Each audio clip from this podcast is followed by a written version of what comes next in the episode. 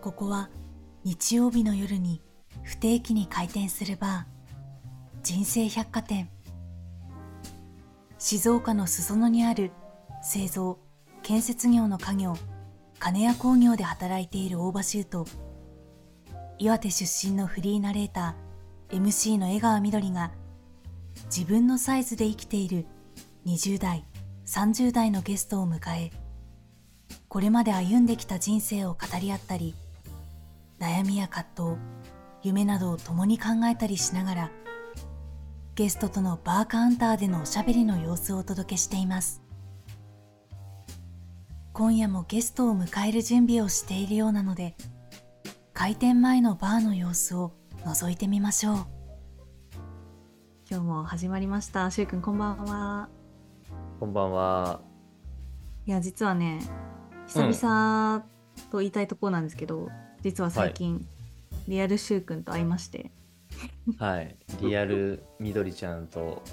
会いまして僕ら人生百貨店はオンラインで収録をしているのでなかなかまあ静岡と、まあ、関東っていうところで若干の距離があるのでうん会う機会って少ないんですけどうん。うん本当に先日だよね。そうなの。一昨日一昨日よね。はいとかあってっていうのも人生百貨店の何回目かなこうちゃん？6回目かな？そんぐらいでね。4回目とか5回目ぐらいかな確か、うんうん。うんうんそれぐらいのタイミングで出てくれた「スズムシ」っていう、まあ、アーティスト、うん。バンドの、えー、魚ちゃんがねゲストで出てくれたんですけどその魚ちゃんがなんと東京でねライブをしてくれるっていうことで我々をこう招待いただきまして2人で遊びに行ってきたっていうのが、まあ、そのイベントとしてありました。初ライブハウス。そうシェイクはね初ライブハウスだったみたいで私はあのそんな多くはないんだけど何回か行ったことがあって、おおなんかおこんな感じだなみたいな 感じだったけどシェイクはね初めてでどうだった？音でか？っみたいな。確かに。なんかすごい音にびっくりしてたシェイクは。コンサートとうん。ライブってちょっと違うなっていう感じ、うん、ええ。僕結構コンサートはね行くというか行ったことあるんですよ。うん。家族に連れてもらってとかあったんだけど、あんなに小さな空間であの音量で歌を歌われたらそりゃなんか心がびっくりするというか。うん。でもだからこそ歌詞がストレートに入ってきたりとかうん。距離感が近いからこその、なんだろう視線と視線があった時の訴えかける感じ？うん。ライブハウス定期的に浴びたいなっていうね感じですよね、うんうんじゃあもうとってもいい初ライブハウス体験になったってことですね。そうだね。初ライブハウスね、こうやって人生百貨店きっかけにうんうん。経験できたのですごくはいありがたいなっていうふうにうん。思うんですけど。うん。まあそういえばうスズムシのおちゃんも名古屋出身というか、まあ、名古屋で活動をしてるっていうところもあるんだけどうん。確かなんですけど今日予約が入ってるゲストの方愛知とか名古屋にゆかりがあった方だなみたいなのをちょっと思い出しててうんうん。その人は絵を描いてもいる方で僕からすると絵を描いて作品を作るというか届ける人って、まあ、ちょっと憧れなんですよね。絵心ないので。みどりちゃんも人生百貨店でいろいろ話してくれてるけどうん。美術館巡りがね好きだったりもするし。そうなんですよ。そうそうそう美術館とかあとはここ数年はうん。あのギャラリーに行くのも結構ハマってて、現代アーティストさんの作品を見たりっていうのも結構ハマってます。ギャラリーと美術館ってさどう違うのかってわかね、るな ななんて言ったらいいんだろうな、まあ、美術館っていうとこうまあ誰もが知ってるような、うん。まあ、有名なか画家のアーティストとかあとまた別の美術館の展示例えば、まあ、ルーブル美術館とか、メトロポリタン美術館とかなんか海外の展示がそのまま来たりっていうのもあるんだけど、まあ、なんかギャラリーはまあそのギャラリーの規模にもよるんだけど、まあ、美術館と比べたら少しなんて言って小さい箱のような空間で、そこにまさに現代アーティストさんが作品を古典って感じで展示するパターンが、うん。古典とかグループ展とかなんかそういうパターンが多くてなんかより、ね、今生きている人の作品っていうのを私は体験できる場でちょこちょことまあ、アーティストさんとねあ実際に会えたらそれはラッキーだし話したりっていうことねもそうだよね。あるんだけど、まあ、そういうのに思ってます。うんうん、中学校の時に美術の内申点を上げるがためにめっちゃ美術館に通っていた僕とは全く違って なんかちゃんとそういうアーティストのねあのリスペクトとかそういうものをちゃんと持ちながら 言ってるみどりちゃんとなんかち全然僕運転の差だななんていうふうに思ってたけどなんか人生百貨店もさうなんかバーのようなラジオ番組っていうことだけど何かねこう店内に絵を飾れたら面白そうだねっていうのはうん。と、うん、思っててうんうん。でそのゲストの方の絵っていうのも何か力というかなんかその人の心の中の心の中で感じてることとかっていうのがその絵に表されてたりとかあとはその相手っていうのかな？なんか届けたい相手のことを思って作成している姿っていうのをがずっと僕は追いかけていて。でその彼女とはうんもう4年前？3年前？もう本当そんぐらい前に気迫というね大森良平君とも接点があるイベントなんですけども、そのイベントでみなちゃんとまあ出会って でそこから、まあいろんな形で接点を持たせてもらってるんですけどもうん。ちょっとなんか長野の方に移ったっていう話をね、聞いたのでうん最近どうしてるのっていうのをしたいなと思って来店が予約が入ったので嬉しいなっていう気持ちですね。うんはい。ということで早速呼びたいなと思います今回のゲストはアーティストの工藤美奈さんです。皆さんどうぞ。こんばんは。こんばんは。ようこそ。好きな飲み物をね、はい。こう来てくれた人にを用意するっていう人生百貨店ですけどみなちゃんは 普段どんな飲み物を飲みますか？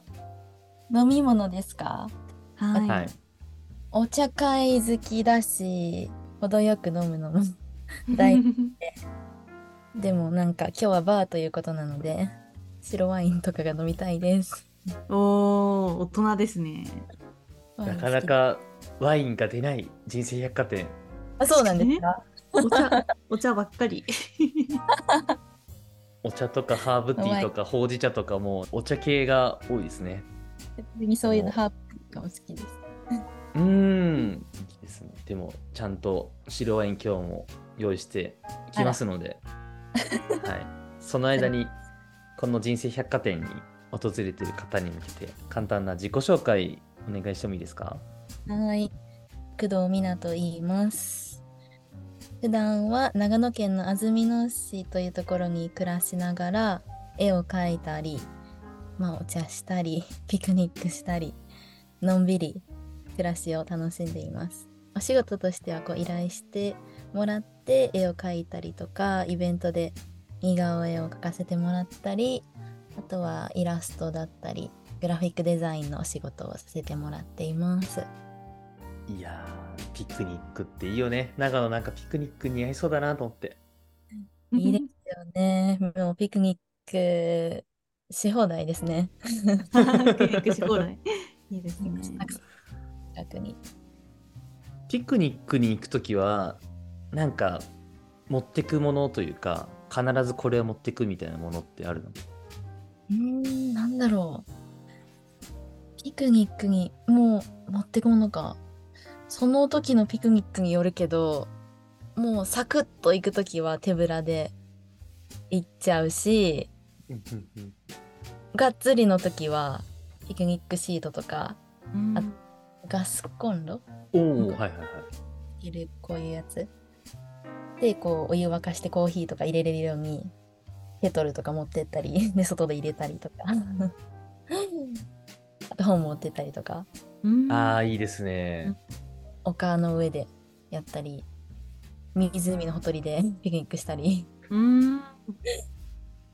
太陽浴びるの好きですね。素敵ですね。今なんかしゅうくんから名古屋出身なんですか？愛知というか。うん大学はい。ままでとか。で、次、1、2年ぐらいまで名古屋に。うん。じゃあもうそこからは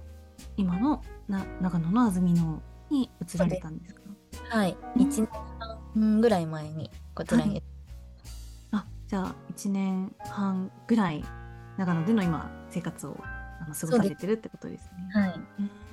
どうして長野に行こうって思ったんですか？えっと、なんででしょうね。あの、私、もう直感で生きてる人間なんですけど、うん。なんて正しいと思ってるんですよ。うん、もうときめいてしまったものには、もう、GO ということで、うんうんうん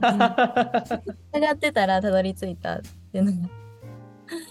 大きいですかね。うんえ、しゅうくんと会った時は、じゃあ名古屋でにいた時に会ったってこと？その当時は名古屋でした。うん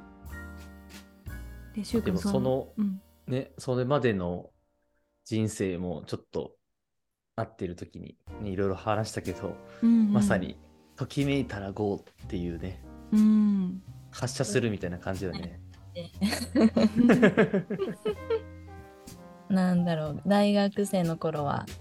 バックパック背負って一人で海外にぴょんぴょん飛び立ってて、へえ。アジアとかヨーロッパを中心に、うん。やめては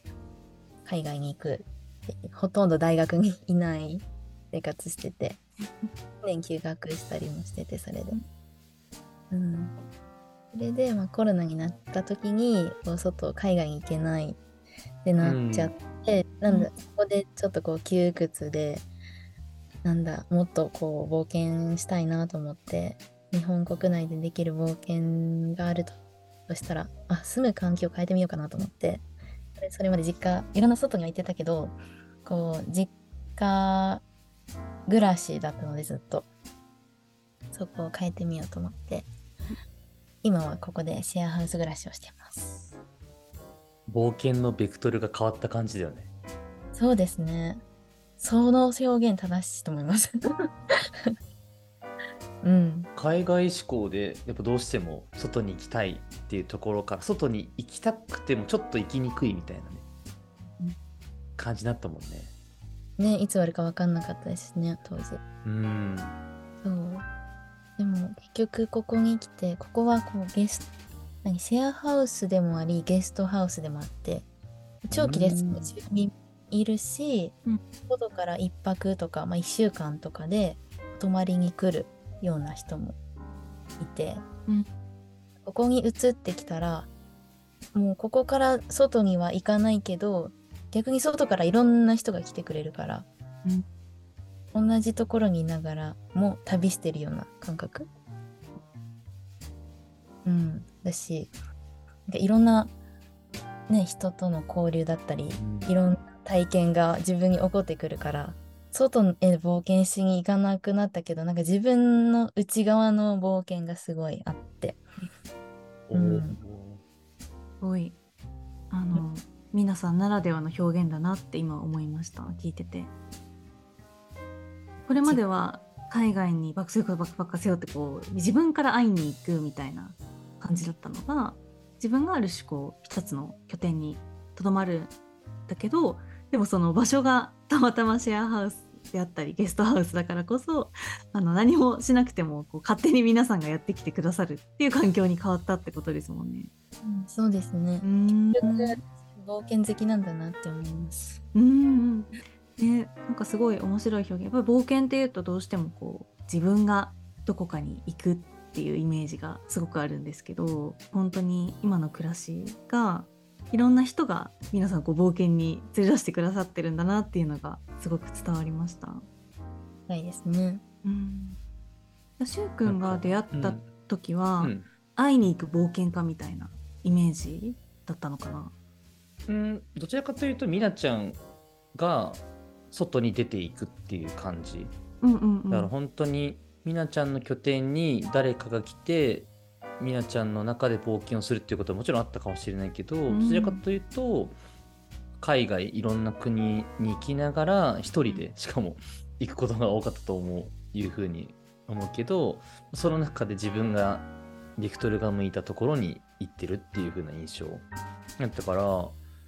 る種考え方なのか自分がとどまっていながら冒険ができる楽しさに気づいたのかどっち、まあ、両方あるのかもしれない。まだまだ外に出る楽しみというかそういうのもあるし、両方の楽しみに気づいたみたいなところなのかな、そうですね。なんかこっち来てから思ったのは、今までも外に冒険行ってたけど、結局なんか自分の内側がすごいそこで自由になったりとか、いろんな気づきがあったりとか、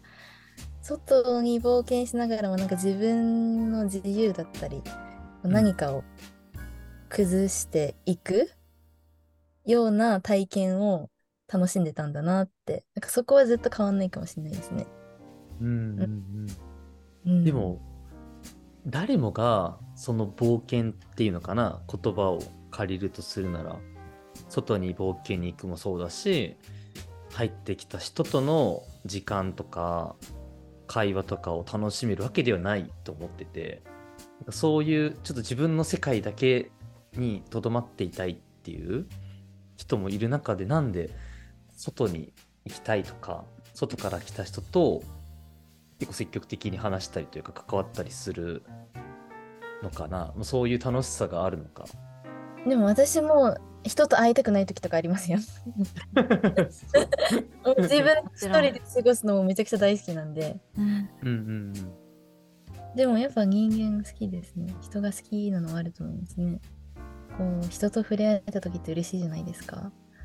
うんいや嬉しいよ本当に。外側じゃなくてこう肩書きだったり立場だったりこう国籍とかこう外側の条件うん。くっついてるものをじゃなくてなんか人間と人間で触れ合えた瞬間ってじゃあ嬉しいな。なんかハグみたいな感じ。あーハグみたいな感じなんだ。うんハグ大好きです 開放的なうん。ところももしかしたら旅であそうかもしれない、うん。掴んだというかねそういうのかもね。そうですね。あとやっぱここにいるといろんな人が来たり帰っていったりっていうのを結構日常的に見てるのでその度に「いやー来来たねー」みたいな。で帰る時は「いらっしゃい」みたいな。でハグが起こるみたいな。こう出会いと別れの瞬間がたくさんたくさんあって。その中でもなんかほんとみんな人生ねいろんな道を歩いてるけどそれがこう交わる時のこのそこってなんかシンプルにすごい嬉しい瞬間だなと思ってありますだっね。て交差しない可能性の方が高いわけだもんね本当人と人との出会いとかってさうん。それがこうしてうんうまいことですよね。えー、ほんとすごいと思う。安曇野という場所が余計にヒットしたというか、安曇野じゃなくてもできたかもしれないけど安曇野だからできたことみたいなのを今の楽しみというか今の生活なのかな。どうかもしれないですね。やっぱり安曇野のここのシェアハウスに来れたことうんはめっちゃ大きい気がします。そことの出会いっていうのをちょっと聞いてもいいかな。あはい。ここイラムカラプテっていうカタカナでイラムカラプテっていう場所なんですけど安曇野に最初興味を持ったのはもともと自然とか山歩きが好きでで北アルプスが安曇野すぐそばにあるんですけど北アルプスも山歩きでたまに来ていたのでいい場所だなってずっと思っててで安曇野に興味を持ってで最初実は違うシェアハウスに3ヶ月ぐらい住んでたんですけどなんかそのうちにここのイラムカラプテを知るようになってで一回ここでイベントがあった時があってそこで来てみたらなんかもうこの雰囲気にもうななんかすごい惹かれちゃってあなんかこ一回見学してみたいなと思ってオーナーにそういう風に相談してすぐ見学させてもらって。そしたらもうそこで恋しちゃったんですよね。もうときめいちゃって。そうだった。もうこの雰囲気と目の前がここ草原が広がっててで安曇野の街がこう見下ろせる感じになってるんですね、まあ、景色だったり建物の感じだったりあとオーナーが大ちゃんっていう人なんですけどシェアハウスの見学に来ただけだいたい30分で終わるかなぐらいに思ってたのにたっぷり時間取ってくれてなんか私の人生の話すごい聞いてくれてその時になんか本当になんか魂に触れられた感じがしてなんか泣いちゃうぐらいなんかすごい癒されてそれであなんかもう私はここに移るなと思ってその翌月からこちらに移ることに住むことになりました。なかなかないですよねそういう出会いって。だってほぼねちょそれもまさに直感だと思いますし皆さんがこうあんまり自分のこと話してなかったらその今のオーナーさんと運命的な出会いにならなかったかもしれないしその時きっとこう自分のことも話してみようってなんかこうふと思わせる環境というかパワーみたいなのがその時あったんでしょうね。ね話しちゃうような人かもしれないですね。うん、オープンにというか。なんか、イラムカラプテっていうのがアイヌ語で、アイヌ語の挨拶で、あなたの魂にそっと触れさせてくださいっていう意味があるらしいんですね。そのまんまの体験をしている。しました。その時もすぐじゃあ来月からあの移住？うん、決められてもうその時からもうずっと結構長くいようって思ってたんですか？いやーその時はどれだけいるかあんまりイメージなくてうん実際暮らしてみてどうかなっていう風で3ヶ月か4ヶ月かまあうん。近々はもっとずっといてもいいしぐらいの感じで住み始めた。うん、それがね今は1年ぐらいもうたはい。1年半か経ってますもんね。もともとあのすごくいい出会いでまずこう住みたいって思ったと思うんですけど実際に住んでどうでしたか？いやもう素晴らしい場所です。いやー実は私来月卒業しようと思ってるんですよこう。あ、ここ？そうなんですか？ええはい。で安曇野の家を借りたのであうんゼロからまあ、卒業はするけど大好きな場所だしいつでもお帰りしたいできるようにって、うん思います、うん、なんか10人ぐらいのシェアメンバーがいてうん。あ常に常に住んでる方が、あるけど大体10人ぐらい、うんうん。4歳の女の子から。上は75歳かな。大工さん。本いやいや幅広すぎる当に幅広いいろんな人が個性豊かなメンバーがいてめちゃくちゃ楽しいです。いや私4歳も74歳のそんななんか親しい人いないなって今思って聞いちゃいました。でもなんかそういう世代が離れた中で一緒に暮らす上でのなんか接点になり得るのが僕なんか絵とかそういうのもあるのかなと思ってて絵だったりとか、あとピクニックとかもそうですよねちょっとした時間というかエッセンスみたいなもの人との人との距離をつなげてなんか離さないものみたいなのがあるような気がしててなんで世代離れてるのにめちゃくちゃ居心地がいいんだろうってちょっと気になったんですよね。なるほど。まあ、みんな共通してここが好きっていうのは一つあると思いますね。うんうんうん。みんな何かしらここに惹かれてここに住んでる人たちで。うーん。なんでしょうね。でもあんまりここにいるとそのす世代の違いとかが気になんなくなる？みんな別に上下関係なくもうタメ語？このラフな感じで喋るし。あ、はいはいはいなんなんていうかな、まあ、一緒に暮らしてる仲間たちみたいな感じで毎晩基本的には一緒に夜ご飯食べてるんですけどまあ本当にご飯を一緒に食べたりとか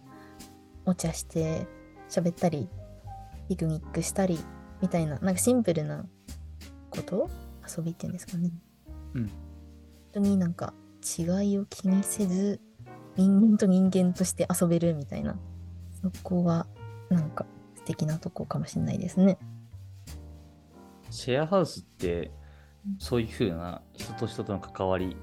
が多い場所もあればある種本当の文字通りというかただ一軒家をそれぞれがシェアしてるだけみたいなところもなんかあるっていうのを聞いたことがある中ですごく距離が近いしなんかそれがみんな多分そんなに気を使ってないというか自然に作り出せてる感じがもう言ってないけどね伝わるうんもう話だなと思って。うんうんうんうん。うん。めちゃくちゃシェアもするし、それぞれ一人の時間を取ってる感じですかね。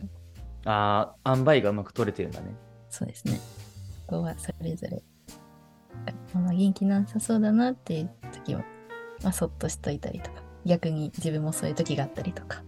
で長く住んでるからこそのなんか信頼感っていうか、大丈夫？っていう感じは安心感？あるかもしれないですね。うんうんうん。ちょっと話変わるんだけど、ずっと僕がみなちゃんと出会ってから、やっぱ絵っていうところが、僕にとってみなちゃんを語るって欠かせないものだけど、最近はどういうふうに絵と向き合ってるというか、絵との時間を作ってるっていうのかな。最近は本当に気楽にやってますね。うん。私は頑張ってたんですけど、あ絵で絵でお金を得ていきたいから、こう YouTube で頑張って動画を上げてみたりとか、うんうんうん SNS 頑張ろうって、ね、インスタとかやってみたりとかしたんだけど、なんか月にこんだけみたいな目標立てて、そしたらなんか、あれ ?SNS 上げるために絵描いてるみたいな逆転してきて、きちゃって、うんそれが苦しくなっちゃって、一回絵を描くことをやめたんですね。もう描かないと思って。本当に自分から、あ、描きたいが湧き起こるまでもういいやと思って。うーんまあでもそのうちに少しずつ描きたい時に描く。ポツポツと。っていうことができるようになって。うん。今もそんな感じですかね。描きたい時に結構衝動で描いたりとか。と、あとは、まあ、結婚式のウェルカムボードとかは依頼してもらって書かせてもらったりとか。本当に、もう、ゆるっと、なんか暮らしの中に本当に絵があるみたいな感じですね。なんて言うんでしょう。起きる、食べる、寝る、絵を描くなんかそんな感じです。呼吸するみたいな。うんうんうん。それだけ自然ってことだよね。そうですね。今までだったら、暮らすために絵を描くっていう、絵がなんだ大きくあって、その中に暮らしみたいな感じだったけど、今多分逆で、暮らしって大きい絵の中に絵を描くだったり、寝るだったり、みんなとピクニックするみたいな、そういうものが、なんかあるイメージを、今の話の中で、うん、感じたし、そういう風な気持ちになれたのは、ちょっと生きるで楽になったのかな。うん、楽ですね。前は苦しい瞬間とかもあったけど、なんて言うんだろう。私が生きてるっていうこととか、私が好きなことをやる、心地よく存在してるっていうことをずっとし続けて、そこのどこかのポイントが同時にお金になって帰ってきて、で経済もそこ循環していったらめちゃくちゃいいなって思います。めちゃくちゃ思考が変わったね。そういう意味では。かもしれないです。でもその心地よさっていうのかななんかそういう時間だったり絵との距離感間合いみたいなところがつかめたりとか今つかもうとしてるのかもしれないけどそれに気づけたのは間違いなく僕が思うに、まあ、今まで稼ぐために絵を描くみたいなあの時間があったからそこに気づけたのかなっていう。うん。確かに。そうですね。一回それをやってみたから違うなって気づいて、今こっちにいるので、やっぱなんか、人生で体験することってなんか全てつながってますよね。うんいやー本当にここに来ていただく方のお話をずっと聞いてるとそれをなんか痛切に感じますもん、僕たちは。失敗とかないと思いません？その当時はなんか苦しかったらああ失敗したとかってその瞬間思うかもしれないけどうんそれもどっかできっとねつながっていくって思ったら失敗どころか成功じゃないってうんおお。いや、僕もどっかの、どっかの回なのか、どっか別の媒体なのか忘れたんですけど、本当になんか失敗はないなって、本当に同じことを話した機会があったなっていうのを今思い出してて、またその瞬間はさ、どうしてもね、悔しさとか苦しさとかあるから、そこのでの瞬間にさ、いや、これは失敗なんかじゃないっていう風に認めるのはちょっと苦しいけど、でもこう、1年後なのか、1ヶ月後なのか、それぞれのあの長さだけど、歩いてみて、振り返った時にあの経験がコネクティングドット、最初の一歩みたいな、あそこからつながってるみたいな、立ち返るっていうところを思うと、どの瞬間でも一生懸命というか、向き合い続けるというか、なんかそういう人こそそういうふうに思えるのかなっていううんうん思ったし、うん。みなちゃんはまさにその姿というか、だなっていうふうにね、今の話聞いてて思いました、僕も。うん本当ですねうん今夜の放送はここまで。工藤皆さんを迎えての人生百貨店の続きは来週日曜にお届けします。今夜のお話の中で出てきた、ときめいたら GO の最初のきっかけは、20歳の時に初めて海外に一人旅をした出来事だったと、皆さんがこっそりと教えてくれました。子供の頃から海外に旅がしたいという憧れを持っていて、その憧れを叶えることができた瞬間のとてつもない自由を感じたことから、一歩踏み出していけば、全てが展開していくことが自分ごとになったとも話してくれました。ときめきって僕が主に憧れから始まることもあると思うんですけど、その瞬間瞬間で自分が楽しめてることだったり、ときめくものに出会ったり、あるいは見つけたりする上で大事な気がしています。常識とか世間体とか評価とかではなくて、自分の楽しみ、喜びが起点となって物事が始まっていく新しいことにつながっていくそして出会ったときめきや日々生きる中での喜びっていうものが次の行動の原動力につながっているんだなというのをおしゃべりの中で感じていました。葛藤や苦しさが活動の原動力になるという人がいたりとか誰かに認められることが原動力だという方もいるかもしれません。まあそれぞれに原動力になる要因があると僕は感じてますので皆さんが何を原動力に日々生きているのかっていうところもぜひ聞いてみたいなというふうに思います。そろそろ今夜もクローズにしたいので最後に番組からのお知らせをさせてください人生百貨店では皆さんからの感想をお便りフォームで募集しています番組を聞いての感想パーソナリティの2人に聞きたいこと